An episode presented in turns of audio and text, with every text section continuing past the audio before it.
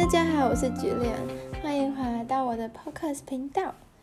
嗯，我今天呢，今天我去参加学校一个呃找工作嘛，找工作的一个 Seminar，然后这个就是学校的呃职涯中心，我们叫 Career Office，然后就是里面的老师他来跟大家说一下，像我们呃履历表啊，我们的。动机性啊，有什么需要注意的地方？因为在德国，我觉得在台湾，我们像我们写呃履历表，我觉得比较自由一点，就是也没有一定说你一定要长怎样，然后我觉得规定也没有很多，就只要你你的履历表就是在人资面前就是很有特色，或是能表现出你的呃呃优势，我觉得我觉得就好了。但是台湾好像没有，就是一定说你一定要怎样怎样怎样。但是我觉得德国比较多，因为我记得我之前有预约一次，就是学校这个 career office 的 appointment，然后我就去找那个老师，然后我就给他看说，哦，这是我英文履历，然后这是我中文的履历表，然后当然他们都看不懂，但他们看得懂英文的，然后我就跟他说，我就跟他说我直接用英文的，就是翻成德文的，然后我就是一样的格式，只是把里面的字变成德文的，然后他就跟我说，嗯，德语的不太一样，就是在德国找工作。呃，大他呃，企业主他们有一定的格式，然后有说照片有一定的规定，然后反正就是，呃，也还蛮多美眉嘎嘎跟台湾不太一样。然后所以我今天就呃有看到，就是我之前就看到，就是学校这个职涯中心有呃这个免费的课，所以我就今天去参加，然后就讲到一些格式啊，有什么要注意的啊，然后有就可以做什么样的变化。就可以让你让让我的履历表更突出啊，然后还有照片啊什么之类的，反正，然后当下因为我已经写过一次履历表了嘛，然后我就有问一些就是我一直存在的一些疑问，嗯，对，因为我想我我身边我身边的朋友就是有一些就是嗯也没有到很多都在工作，这样就可能就。一点点吧，三成的朋友在工作，所以说我，而且三成里面还包括台湾人，所以我觉得不太准，因为那些就是我说的三成是我 overall 朋友，就有德国在德国有在台湾的，所以我觉得就是问他们的经验也不太一定，嗯，而且他们的嗯、feel 的跟我们不太一样，对，然后。嗯，然后今天这个 seminar 结束之后，我就跟朋友约要一起吃火锅，因为之前有一个台湾的姐姐，然后她就送我就是呃台湾的火锅料，火锅底料，嗯嗯，我不知道这能不能叫火锅底料，应该是火锅料理包之类的，诶，也不算料理包，就是它里面是有点像鸡汤粉，然后里面有一些中药材，我觉得台湾的养生火锅真的很好吃，可是。呃，国外的火锅店都是那种，就是中国的中国式的火锅，因为都是中国人开的嘛。然后他们就是那种很比较油的那种火锅底料，然后那种火锅汤几乎都不能喝，因为如果再加肉下去煮的话，其实就是会有一层油糊在那里。而且冬天很冷，德国很冷嘛，然后有时候煮到后来那层油就会卡在最上面，超恶心。对，嗯，然后我就今天找朋友来煮，就来我家一起煮。而且最最最酷的是，我们之前德国呃的超市还不能帮客人切薄片，然后以前大家煮火锅就是超级困难，就我们会先买一大块肉回去冰在冷冻库，然后我们就要找那个家里冷冻库大的朋友一起去他就是找他一起吃火锅，因为只有他家冷冻库才够放那一块肉，因为通常我们学生就是那种小冰箱，就有有的也还没有冷冻库。有的很细的，有一个冷库也是那种很小的那种，就可能就装不下肉嘛，嗯。然后呢，我们就要先买肉，然后要吃火锅当天早上就要先起来，用刀子把肉一片一片的切下来，超难切，我切过，切到手超痛。不然就是要找那种有切肉机的朋友，你知道就要就要跟那些朋友就是呃保持。非常好的朋友关系，因为吃火锅非常需要他们。没有啦，反正就是，呃，呃，有有有的台湾人就会买切肉片机，对，对。但是通常学生不会买，因为学生就觉得啊，我就来这边念书一下。那有些有些这边工作的朋友就会就会特别为了生活品质，就会买了很好的刀子啊，或者是买切肉机这样子，就为了吃火锅，嗯，或者吃烧肉，对。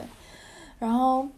但是呢，就我们意外发现，在德国的超市叫 Crever，就是 R E W E 这家超市，它可以切。薄片超酷的，就最近才发现，而且它薄片超酷，它不是就是呃，就其实德国的超市，呃，应该是 Rewe，因为我几乎都是去逛这一家，其他家我很少去逛，就是像 Rewe 这种比较中高品质的超市，他们都有一区是。肉区，然后肉区就是有人在那边卖的，就是也不是说叫卖，就是有人在那边，然后你可以跟他说你要什么部位，然后你要几克，然后他就会，那而且你可以跟他说你要多厚，然后他就会现切给你。对，这种肉就比较新鲜，就是相较于就是超市那种盒装、塑胶盒装的肉，但是这种这种就是像台湾肉铺的这种。哎，台湾肉铺，哎不对，它是有点像那种呃冰淇淋店，不是就有那种玻璃窗？的，就是那种玻璃窗的肉铺是比较新鲜的肉，嗯，然后而且他们超酷，就是他们超就是去买，然后就跟他说哦我要这块肉，然后我要几克，然后就跟他说我要超级薄的那种，然后他们就是不用冷冻，哎，他们就可以直接切，我就觉得超厉害的，对啊，嗯，超级先进，对，而且就是在德国，我在这边吃。呃，吃火锅就是，超通常中国人开都是吃到饱。然后我之前吃过就是十九欧的，但是是不包括饮料，但是就是它也没有菜单，因为它这家店很酷，它就是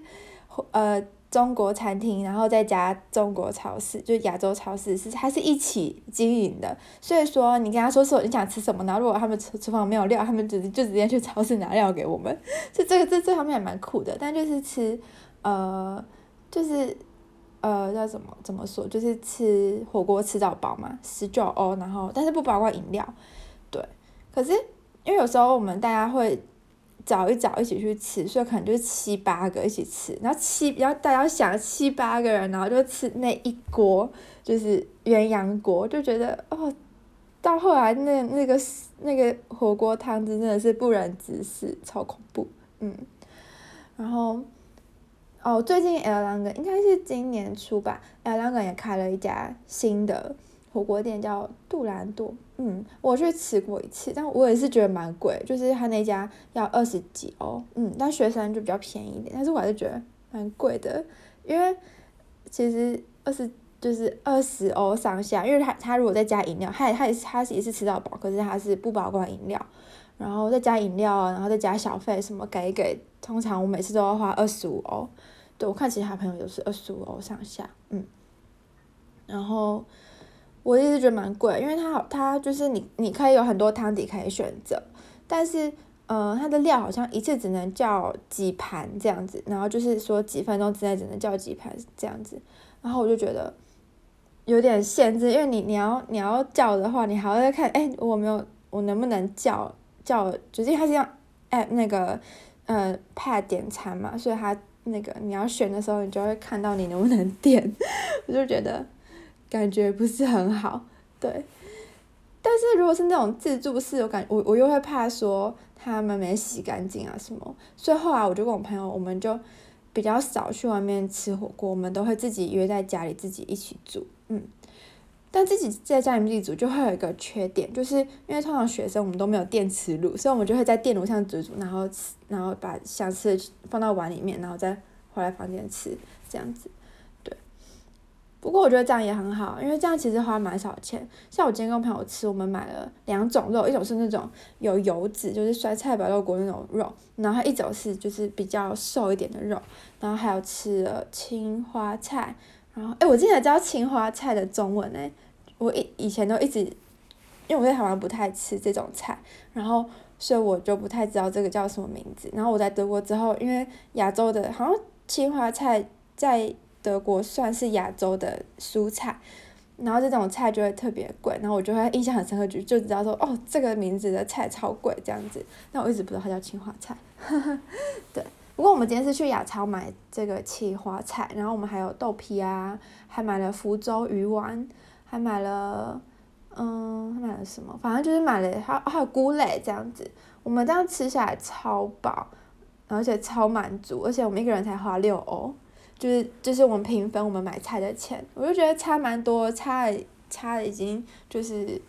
嗯快三倍价钱，咦三倍？对，已经三倍，已经便宜三分之一，就是相比去外面吃，所以我觉得。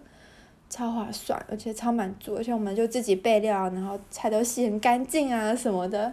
对，嗯，对，然后就觉得哦，今天终于有一点吃到台湾火锅的感觉，因为之前都是在哦，因为我之前还去北京交换什么，所以我在台湾已经很久，我已经很久很久很久没有吃到台湾的火锅，嗯，对，而且每次回台湾就是急着要吃那个吃哪个吃什么。这样，然后就觉得，哎，火锅德国也有，然后就就会忽略掉海台湾的火锅，但是其他湾的火锅也非常的好吃，嗯，对。然后，哦，对，还有一个很酷的是，想要火，想要火锅。我那时候在北京交换的时候，然后我就跟朋友常常出去吃饭，因为想要就是 explore 当地嘛。然后有时候走在路上就会看到香港特色火锅、台湾特色火锅，然后我就不知道说，因为我。一直以为全世界的火锅就是那样，就是汤，然后你就把料加下去，所有夹起来吃这样。可是我没有想到，就是其实真的差别蛮大的。就是，嗯，像我觉得大陆火锅就是重口味为主，就是它就是要你把肉煮下去，然后你的肉就有那个香辣味、香辣麻味，对。但是香港火锅我没有吃过，所以我也不知道它它是怎样。但台湾的火锅我觉得很大的特色是养生锅，就无论是就是那种白汤的养生锅啊，还是那种麻辣的养生锅，我觉得都非常好吃。果然我还是喜欢我的台湾味，对对。但是我在北京吃的麻辣锅都很好吃，但是我就觉得吃起来有点 heavy，就是嗯，我觉得吃完北京的火锅，我觉得我可以。进食个就进食，就是可以清空肠胃，呃，两天吧，我觉得，因为会觉得吃很多油，嗯，因为他们还会加就是那种油碟或者是什么，反正就是会加一些，呃，更多的调味料，嗯，那台湾调味就是重点就是沙茶酱，对吧？嗯，好啦，今天就一个关于火锅的谈话，就刚吃完台湾的火锅，很兴奋这样子。嗯，好，那么就大家下次见啦，Best to next one。